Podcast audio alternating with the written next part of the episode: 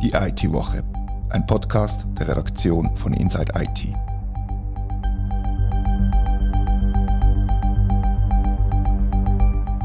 Herzlich willkommen zur IT-Woche.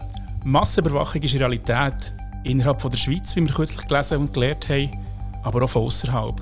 Wie real die Gefahr ist und was Unternehmen und Behörden dagegen machen können, über das wollen wir heute reden. Mein Name ist Rita Vogt und das Gast ist heute Doron Zimmermann, Experte für Cyberbedrohungen und Security Threat Intelligence. Herzlich willkommen im Studio. Vielen Dank, Rita, für die Einladung. Es freut mich sehr, dass ich heute meinen Beitrag kann leisten kann.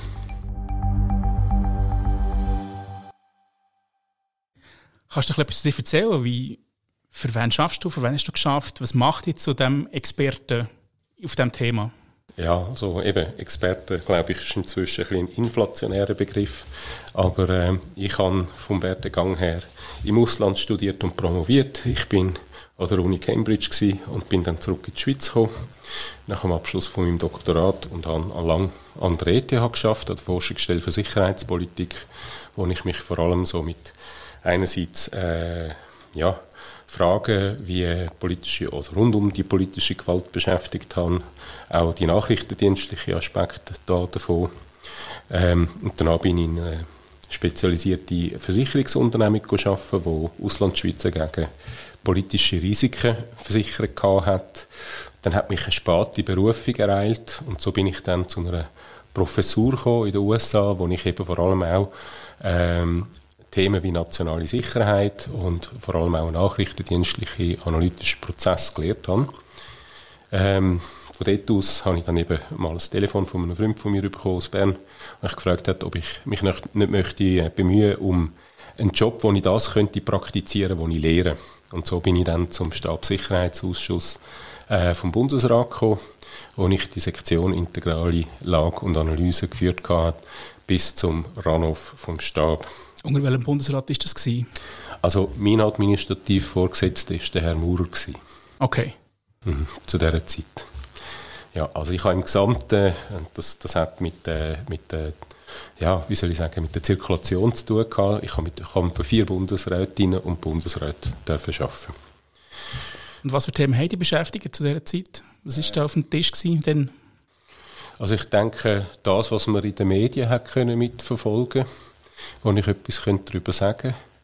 Ähm, also sicher die Libyen-Krise, Stuxnet ist ein Thema gewesen. So bin ich dann ein Stück weit auch ähm, zur Cybersecurity oder mehr zur Cybersecurity gekommen, weil ich an der ETH schon recht viel damit zu tun hatte.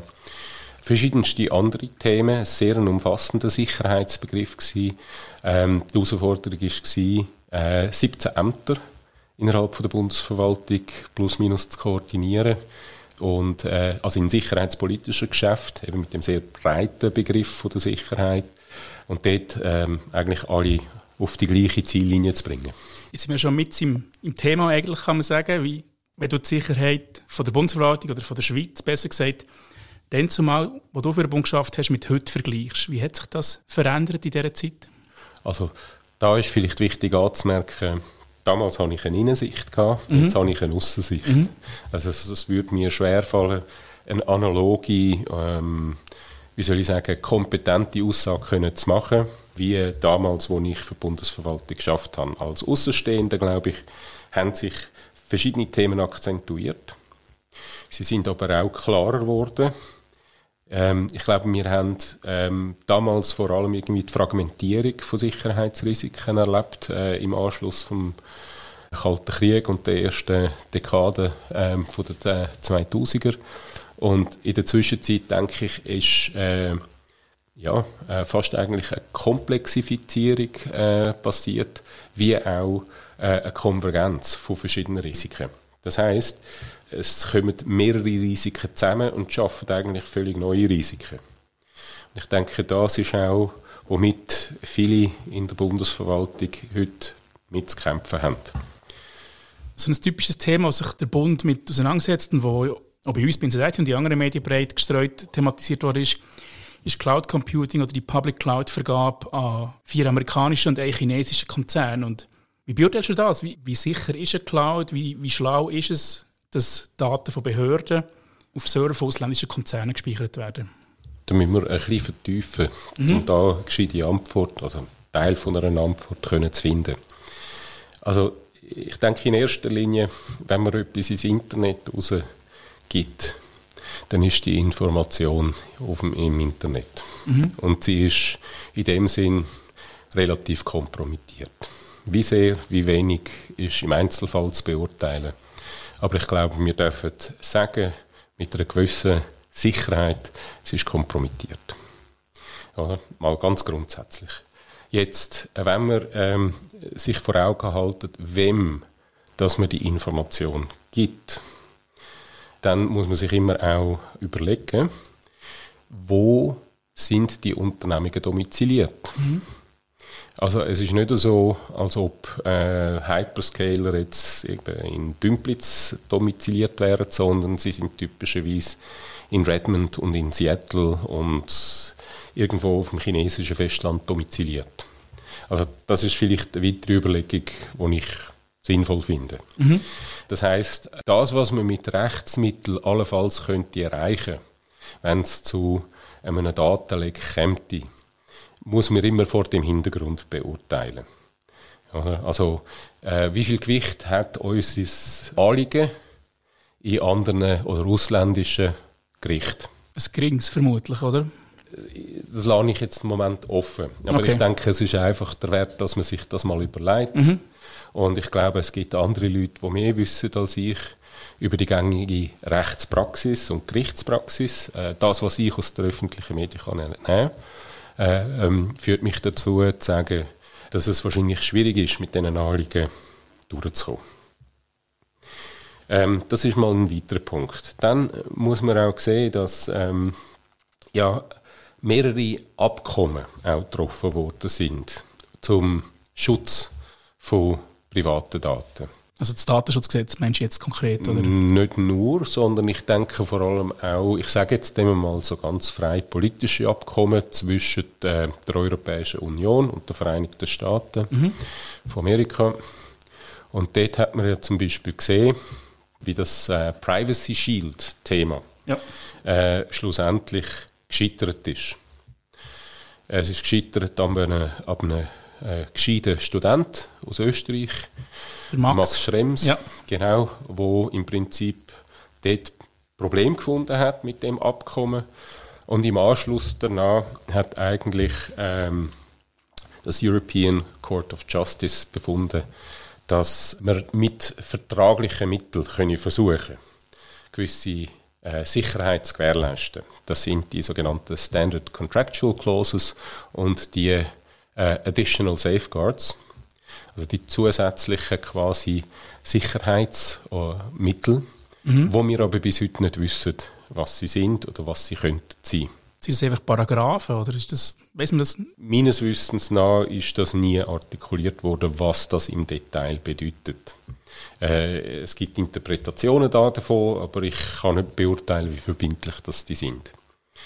Und das ist schon mal das erste Problem, weil nämlich, wo das Ganze weitergegangen ist, zum sogenannten European Union Data Protection Board, wie das heißt, haben die befunden gehabt, ähm, dass es gegenwärtig keine technologischen Mittel und Möglichkeiten gibt, wie dass man nicht müsste Schlüssel mit einem Hyperscaler teilen, äh, wenn man Funktionalitäten in der Cloud möchte verwenden. Mhm. Also das heißt, ähm, selbst nur im Millisekundenbereich müssen die Schlüssel geteilt werden. Auch wenn wir ein sogenanntes Third-Party Key Management würden beiziehen wo wir sagen würden, wir nehmen eben also eine Drittfirma, Drittfirma, was verschlüsselt, sozusagen. verschlüsselt mhm. und die Schlüssel dann auch hinterlegt und die überwacht. Oder? Selbst dort kommen wir nicht um das Problem herum. Mit anderen Worten, wir müssen eigentlich den Schlüssel zu unseren Daten mit dem Hyperscaler teilen. Es sei denn, habe ich mir erklären lassen, wir würden die Cloud als reine Storage verwenden, ohne jegliche Funktionalität. Also eine Dropbox quasi. Ja, ich weiß nicht, ich weiß nicht, ob das äh, zu anspruchsvoll ist. Dropbox. Also reine Storage. Ja. Also wirklich Daten ablegen. Oder? Und ich denke, das ist nicht Sinn, Ziel und Zweck von einem Cloud-Service. Ja, richtig. Ja. Also das muss man sich einfach vor Augen halten. Und was jetzt das bedeutet, um auf unser Thema zu kommen, ist, was ist das sogenannte Third Country Intercept Risk äh, in der Cloud? Ja, was, kannst du das kurz in zwei, drei Sätzen erklären, was das ist? Also wir reden nicht vom Cloud Act, sondern es ist etwas anderes, oder? Ja, richtig. Also was der, ist der Unterschied? Ähm, ich tue vielleicht zuerst mal ansetzen bei, was ist ein Third Country Intercept Risk? Mhm. Das ist das Risiko, dass ein Drittstaat auf Daten von einer Unternehmung oder von, von mir aus auch Privatpersonen in der Cloud zugreift. Also ein offensiver Hack zum Beispiel oder Spionage oder ich stand vor, wir kommen nachher noch kurz darauf zu sprechen. Mhm. Aber äh, weil, weil ich denke, wir müssen aufpassen, dass wir dort nicht irgendwie rhetorisch werden. Es ist wichtig zu verstehen, dass viele Staaten Gesetze haben, zum Beispiel im Verwaltungsrecht, wo ihnen erlaubt, äh, Daten dürfen abzufangen und zu sammeln. Im Rahmen von einer Auslandnachrichtenbeschaffung. Und ich glaube, das wird auch ein wichtiger Teil von meinem Argument heute sein, dass es sich eigentlich beim Third Country Intercept Risk in der Cloud nicht um eine juristisch-normative Thematik handelt, also eine Thematik, wo man mit Verträgen beilegen kann oder mit Legal Advice, sondern dass es um ein Thema geht, wo sich rund um das Thema Auslandnachrichtenbeschaffung dreht. Kannst du Beispiele machen von Ländern, die, die das Recht haben?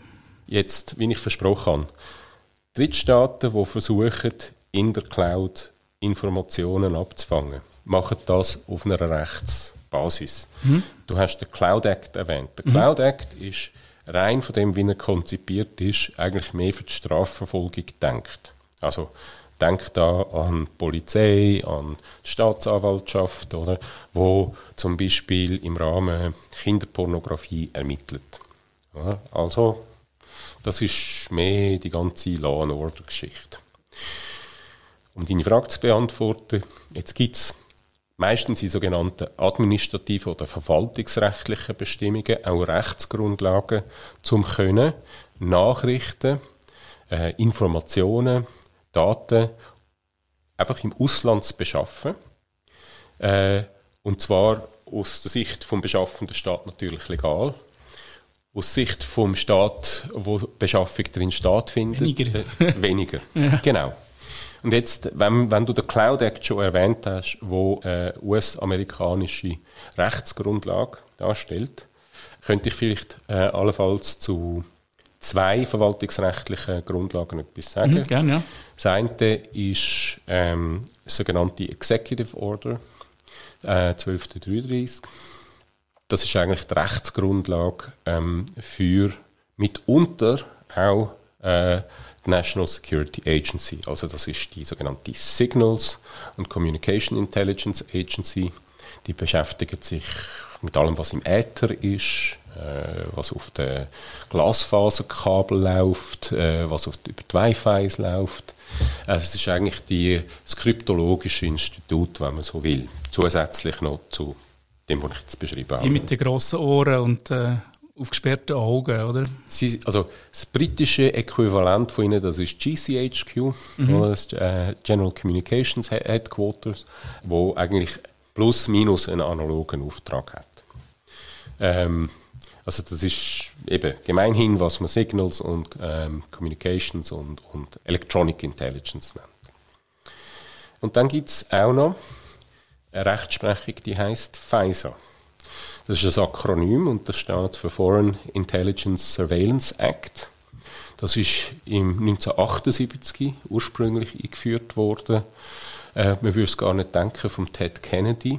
Okay. Und ironischerweise, um genau zu verhindern, dass US-Bürger und Menschen mit Niederlassungsbewilligungen in den USA äh, nicht mehr haben können von Diensten überwacht werden.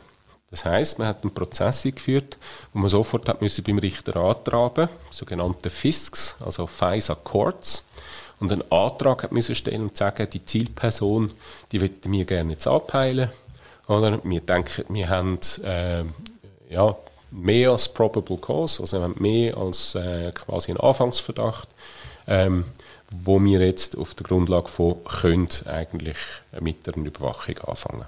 Aber passiert ist jetzt das Gegenteil, wenn ich die richtig verstehe, dass es nachher die USA bemächtigt hat, so Sachen abzulassen, ja, nicht? Die, die, die, Absicht, also es ist, es ist, es ist leider ein bisschen eine kurvenreiche Geschichte, die jetzt mhm. da passiert und ich denke, wir haben auch sehr viel Unbeabsichtigtes, äh, was passiert ist ähm, und immer wieder auch Kurskorrekturen. Ja, da muss man schon sagen. Also das äh, nicht um sie zu verteidigen, aber mehr einfach, denke ich, neutral aus der Distanz betrachtet, hat man dann gemerkt, ups, wir sind da vielleicht ein bisschen zu fest äh, abdriftet in die eine oder andere Richtung, wo sie natürlich selber nicht würden zugeben.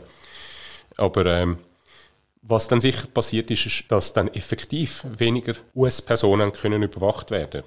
Selbstverständlich ist dann der Fokus auf alle Nicht-US-Personen äh, übergegangen. Und was sich auch noch ergeben hat aus dem Ganzen ist, dass der ganze Bewilligungsprozess, der richterliche Bewilligungsprozess in den sogenannten FISA Courts, sogenannt äh, quasi in Kamera stattgefunden hat und bis heute in Kamera stattfindet. Das bedeutet unter Ausschluss von der Öffentlichkeit. Was wir haben, ist eine Statistik, meistens circa ein Jahr, eineinhalb Jahre nachher, wo publiziert wird von US Courts, also von der Website von ihnen. Und dort sehen wir die Anzahl der FISA-Anträge. Was wir aber nicht nachvollziehen können, ist die Qualität von diesen mhm. Anträgen. Das heisst, mhm. ähm, ein Antrag könnte lauten, also bitte nicht persönlich nehmen, wir peilen jetzt den Reto Vogt an. Ja. Und das ist eine Personalie, die wir abklären wollen, weil wir haben irgendwie das Indiz, dass der in, jetzt irgendetwas, Vorbereitungshandlungen könnte involviert sein. Im Rahmen von, ich weiß nicht, zwei Mannstunden. Ja. Okay? Mhm. Oder es könnte sein, dass es eigentlich um äh, ein Thema geht wie PRISM. Das ist ja das Massenüberwachungsprogramm. Ähm, der Fall, wo du und ich im Vorfeld auch schon diskutiert haben, das ist eigentlich der ganze Hostile Takeover von Belgacom gewesen. Ja. Du magst dich erinnern.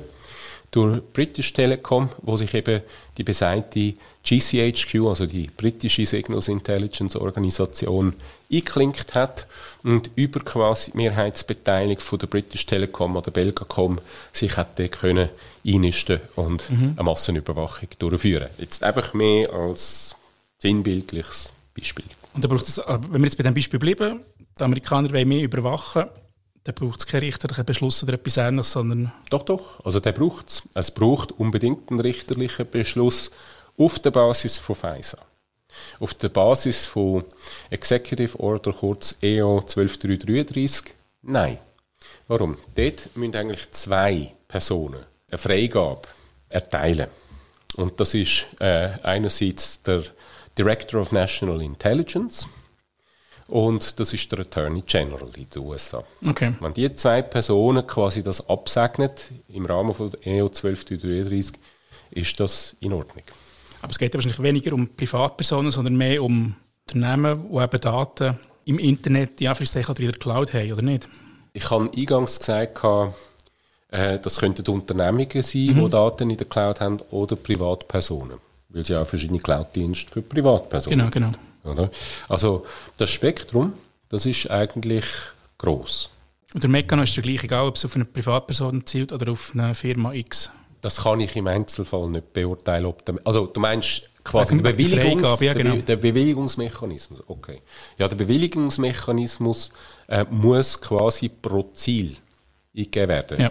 Ich glaube, es hat Versuche gegeben, das zu pauschalisieren und das ist, äh, glaube ich, erkannt worden, dass das nicht ganz unproblematisch ist.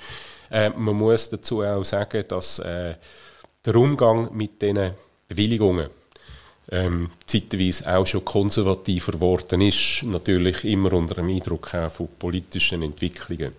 Also dass äh, die Leute reagieren ja auch auf ihre Umwelt, oder? Ich würde sagen, grosso modo, ähm, Missbrauch ist nicht auszuschliessen. Ich habe den Eindruck, was ich kann erkennen, man versucht verantwortungsvoll damit umzugehen. Nicht zuletzt auch wegen der berechtigten Befürchtung, dass, wenn es mal wirklich ganz letzt geht, dass man dann das Mittel, das Instrument nicht mehr hat. Ja. Oder will. Man darf nicht vergessen, auch die zwei Rechtsgrundlagen, die ich jetzt angesprochen habe, werden dafür eingesetzt, zum Beispiel Menschenhandel Organhandel, äh, Kinderpornografie und andere Themen proaktiv zu unterbinden. Nachrichtenlagen zu schaffen, wo es Behörden überhaupt erlauben, einen Menschenhandelring äh, quasi auszuheben. Also das ist wie ein zweischneidiges Schwert. Mhm. Ja. Ähm, was man auch darf sagen ist, ohne das Instrument wäre vieles nicht möglich. Im Guten wie im Schlechten. Aber genau, es hat ja durchaus auch seine Berechtigung, dass man Akteure im Bereich Kinderpornografie oder Menschenhandel finden Das ist ja durchaus legitim, finde ich jetzt. Und wir haben von Amerika geredet und wir haben von Großbritannien geredet. Gibt es andere Staaten, die sich die Berechtigung gegeben haben? Äh, ja, ich denke, die Volksrepublik China steht dort nicht nach. Ganz im Gegenteil. Ich glaube, sie haben 2017 ein äh, Nachrichtendienstgesetz erlassen, äh, wo sie einen Artikel drin haben, wo eigentlich die allgemeine Mitwirkungspflicht konstatiert. Das bedeutet? Äh, das bedeutet, dass jede Bürgerin und jeder Bürger von der Volksrepublik verpflichtet ist, nachrichtendienstliche Unterstützung zu leisten. Also ist wie ein Staatsangestellter nachher jeder Bürger sozusagen, oder? Das ist jetzt Interpretationsfrage, was das im Detail bedeutet. Aber was man sicher feststellen kann, ist einerseits, dass ähm, Kritiken an der Volksrepublik durch andere Staaten, meistens westliche Staaten, wenn es um äh, Urheberrechtsschutz geht, wenn es eben um die ganze Frage äh, Intellectual Property Protection geht, ähm, nicht ganz unberechtigt ja. sind. Und dass es, dass es auch äh, klar ist, dass ähm, China äußerst aggressiv ist im Beschaffen von Auslandnachrichten. Aber uns gibt's, wir haben es vorhin gesagt, es gibt einerseits berechtigte Anliegen zur Überwachung, um illegale Handlungen aufzudecken, und dann gibt es noch andere im Bereich Industriespionage zum Beispiel. Findet das statt? Also es gibt wie, jetzt müssen wir vielleicht begrifflich nochmal auseinandernehmen, die Industriespionage wäre quasi eine nichtstaatliche Organisation, also ein Unternehmen, das gegen ein anderes Unternehmen spioniert. Und Wirtschaftsspionage wäre dann quasi die Ebene, wo ein Staat oder eine parastaatliche Organisation oder sogar eine ähm, Frontorganisation, die als Unternehmung getarnt ist, ähm, im Delegationsprinzip dann für einen Staat Nachrichten beschaffen tut. Also das sind die zwei Ebenen, ähm, wo, wo das sicher kann stattfinden Es geht sogar noch weiter. Ich würde sagen, es ist Peer-to-Peer Industriespionage, es ist Wirtschaftsspionage, aber es ist auch Wehrspionage. Also wo wir ganz klar im Defense- und im Security-Bereich sind. Und ich denke, zum Teil sind Grenzen auch fließend.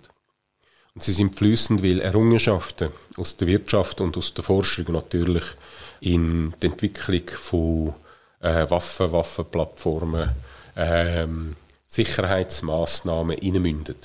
Mhm. Also das ist, das ist nicht so absolut klar trennbar. Ähm, darum reden wir auch sehr oft von sogenannten Dual-Use-Gütern. Also Güter, die eine zivile wie auch eine militärische Anwendung kennen.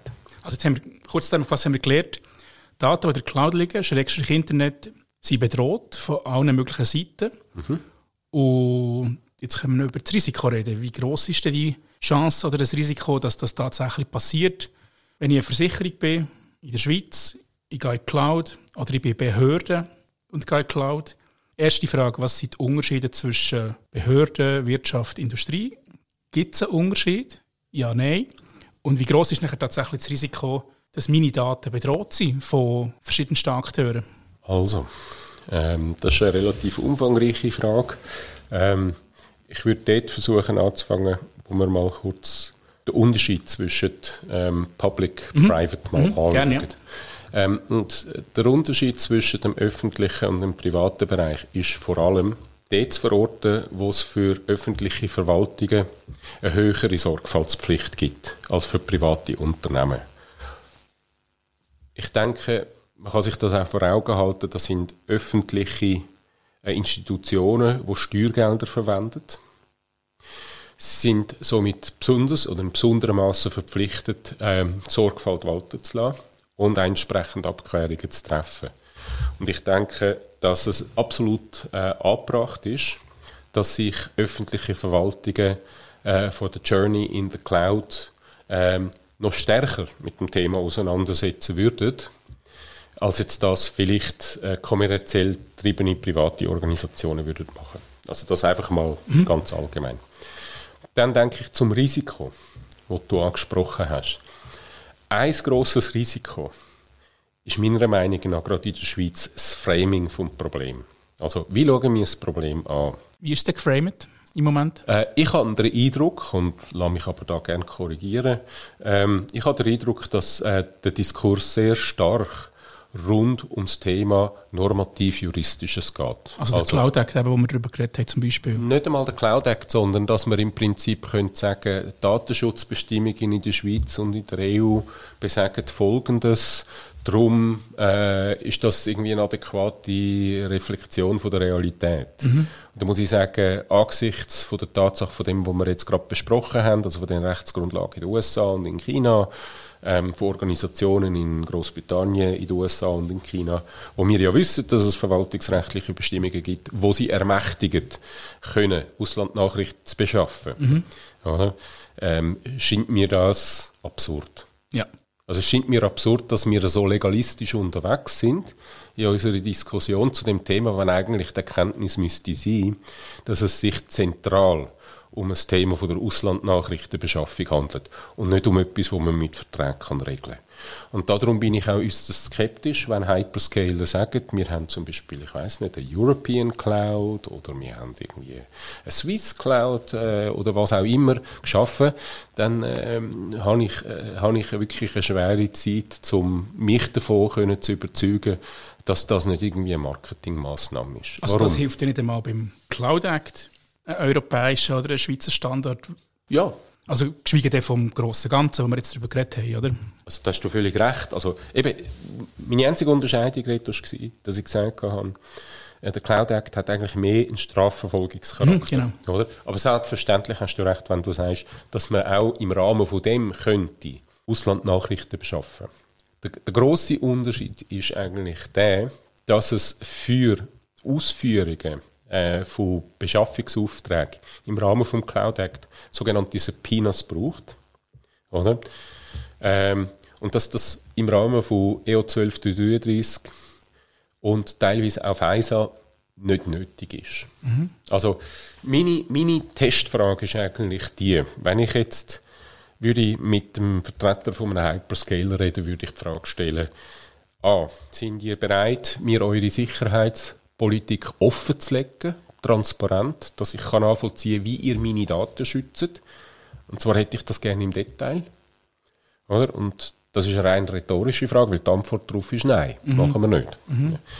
Und äh, die zweite Frage, Testfrage, die ich dann hätte, ist, wenn bei euch zum Beispiel in Seattle oder Redmond äh, oder auf dem chinesischen Festland irgendwo Behörden einläuft mit äh, einem Subpoena im Rahmen vom Cloud Act oder eben ohne Subpoena einläuft und sagt, ihr seid verpflichtet, uns zu unterstützen. Ähm, würdet ihr dann Nein sagen? Und das ist auch eine rein rhetorische ja, Frage. Sagen, ich ja. denke, die Frage ähm, ist, ist durchaus berechtigt, aber die Antwort sollte eigentlich für die meisten klar sein. Und genau das charakterisiert das Risiko. Ja, das, das ist per se das Risiko. Also man begibt sich in eine Situation hinein, wo man etwas weiß. Und jetzt äh, kommt natürlich äh, die nächste Frage auf, im Zusammenhang mit den sogenannten Sorgfaltspflichten. Oder? Jetzt, wenn man ja das weiß, sagt ja sogar unser Gesetz, du bist irgendwann mal nicht mit der Grobfahrlässigkeit, sondern wenn du wieder besseren Wissens handelst, dann bist du eigentlich im Eventualvorsatz. Mhm.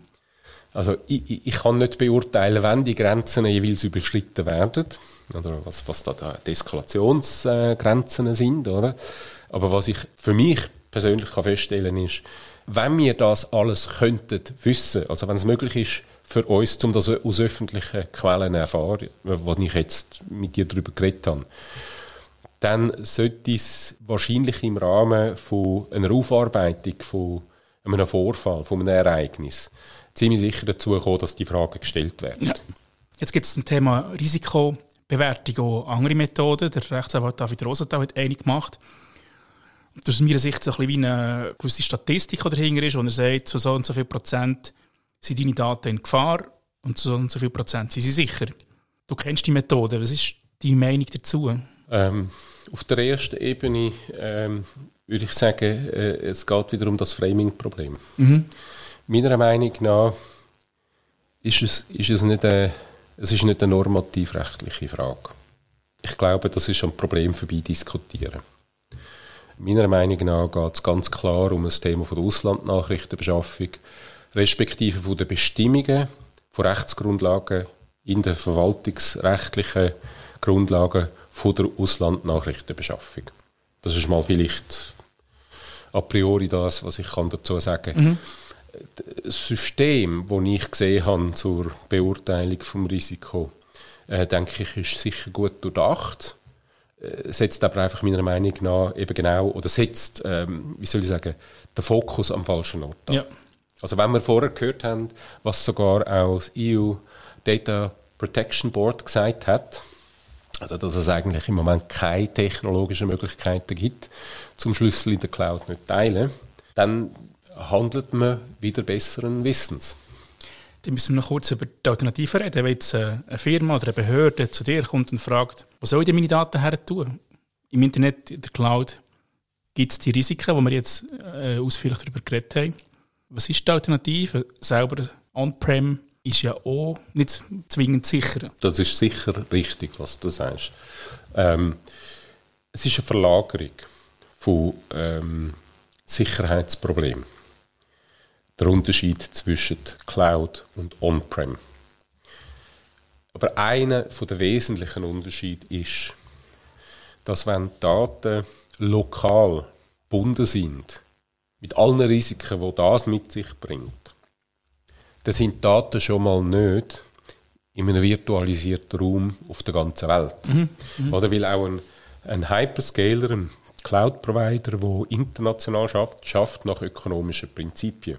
Das heißt, die Daten liegen jeweils dort, wo es am günstigsten ist, um sie aufzubewahren. Das heißt, du hast sehr viel Data in Transit. Mhm. Data in Transit heißt auch wieder erhöhte Möglichkeit für Man-in-the-Middle-Attacks. Nicht, dass Data at Rest äh, weniger gefördert wäre. Sagen einfach, es ist eine Akzentuierung von dem Risiko aus kommerziellen Gründen. Eine On-Prem-Lösung hat ganz wenig Vorteile oder? und ist eigentlich antiquiert. Mhm. Aber es hat rein aus der Perspektive vom Sicherheitsrisikomanagement komparative Vorteile. Und ich würde sagen, das eine ist Manageability. Also mit allen Nachteilen, die ich eingehe, bin ich immer noch in der Lage, in einem, ich sage, geschlossenen Tier 3, Tier 4, als Tierstandard Rechenzentrum, ich denke jetzt da zum Beispiel als Swift-Rechenzentrum oder im Thurgau, ähm, kann ich eine Kombination von physischer Sicherheit mit logischer Sicherheit eher überschaubar gestalten. Also ich habe weniger äh, Informations- und Kontrollverlust. Ich habe dafür sehr hohe Aufwände beim Schutz und bei den Schutzmaßnahmen. Ähm, also das ist eine Erwägungssache in letzter Konsequenz. Ich, ich wäre einfach nicht bereit zu sagen, Cloud ist abschließend und zwingend in jedem Fall immer die beste und ausschließlich die beste Lösung. Wie wir gesehen haben, wir haben fehlende Transparenz von der Cloud-Provider oder, bezüglich ihrer Schutzmaßnahmen. Wir haben ähm, fehlende Commitments von ihnen. Wie, wie, wie wettet sie die Commitments auch abgeben? Das wäre widerrechtlich, oder? Dass sie im Staat, wo sie domiziliert, sagen würden, ähm, nein, wir können eurer Aufforderung nicht nach, ähm, Nachrichten zu beschaffen, äh, selbst wenn das ein paar von unseren Kunden tüpft. Oder das äh, wäre wie wenn wir in der Schweiz einer Gerichtsvorladung nicht würden Folge leisten. Ja.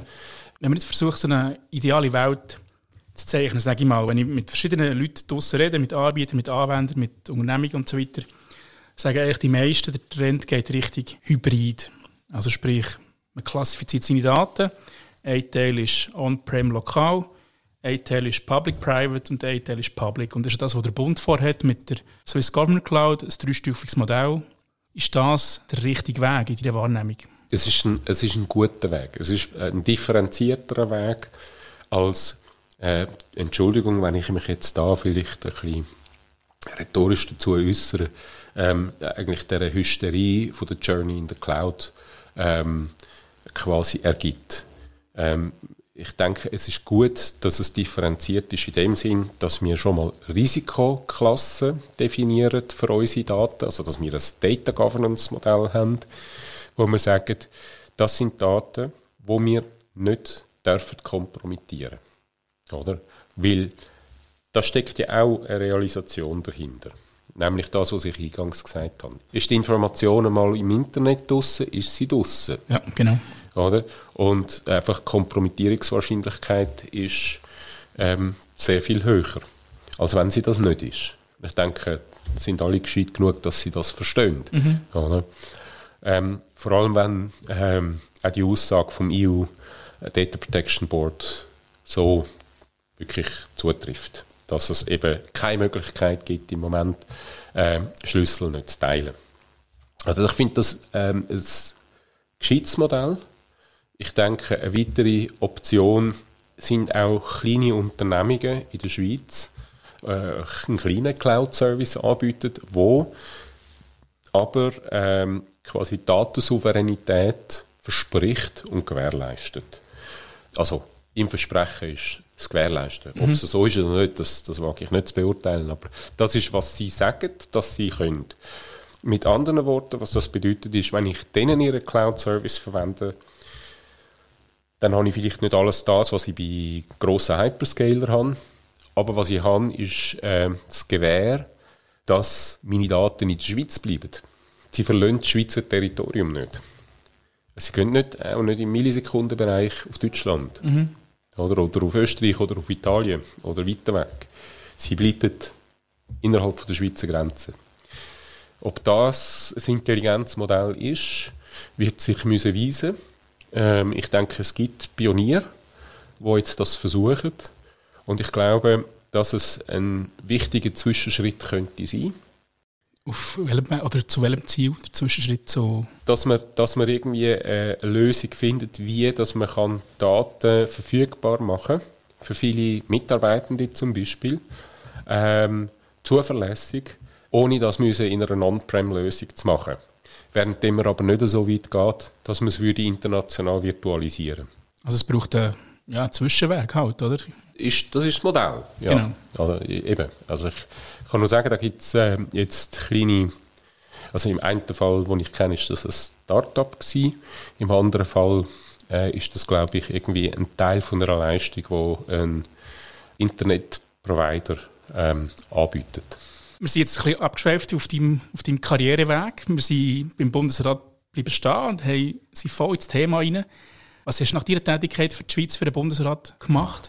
Ähm, ich bin zu der Swissgrid gearbeitet. Mhm. Das ist im Prinzip der äh, nationale Starkstromüberträger und somit die kritischste Infrastruktur von der Schweiz. Dort habe ich einmal mehr mit einem Stuxnet bezogenen Thema arbeiten. Danach bin ich äh, bei einer äh, Informationssicherheitsboutique tätig gewesen und dann äh, in Einzelmandat. Ich bin über das Einzelmandat dann eigentlich zum Hankus gekommen und äh, bin Chef äh, Security und Safety geworden bei Postmail. Das ist äh, eine Abteilung von der Schweizerischen Post. Und danach bin ich ähm, eigentlich für mich eben spannendes, aber äh, nicht ganz einfaches Mandat bei der Huawei arbeiten als ähm, Sicherheitsmensch und bin dann von dort aus eigentlich über Lehre an der Hochschule zu der Pragmatika gekommen, wo ich jetzt tätig bin. Und Pragmatika ist ein, ein kleines Unternehmen, das mitunter auch im Bereich äh, Security schafft. Also Consulting vor allem? Das ist Beratung, ja. Und das Huawei-Mandat war spannend, weil du direkt oder indirekt mit der Volksrepublik China zu tun hast. Kann man das so sagen oder ist das zu zugespitzt? Ähm, ja, das ist vielleicht schon ein bisschen akzentuiert. Äh, ich denke, Huawei versteht sich selber als international tätige Firma. Für mich war es spannend, gewesen, weil es eigentlich ein bisschen konterintuitiv war, äh, das, das äh, Mandat. Ich habe das auch unter gewissen Voraussetzungen akzeptiert und äh, wo sich dann die nicht haben äh, realisieren oder habe ich schlussendlich ähm, dort müssen ähm, eingestehen, dass es, dass es nicht mehr weitergehen kann. Ähm, weil mein Verständnis ist, ich bin eigentlich da, um einer Firma weiterhelfen und wenn ich den Eindruck habe, dass das nicht geht und dass es nicht an mir liegt, dann ist es wohl besser, dass man auch etwas Neues ausprobiert. Eine spannende Karriere und ein spannendes Gespräch. Danke vielmals für den Besuch. Danke dir, Reto. Und euch, liebe Hörerinnen und Hörer, merci vielmals fürs Zuhören. Wir freuen uns über Feedback an redaktion.inside-it.ch. Das war die IT-Woche, ein Podcast von der Redaktion von Inside IT. Danke vielmals fürs Zuhören.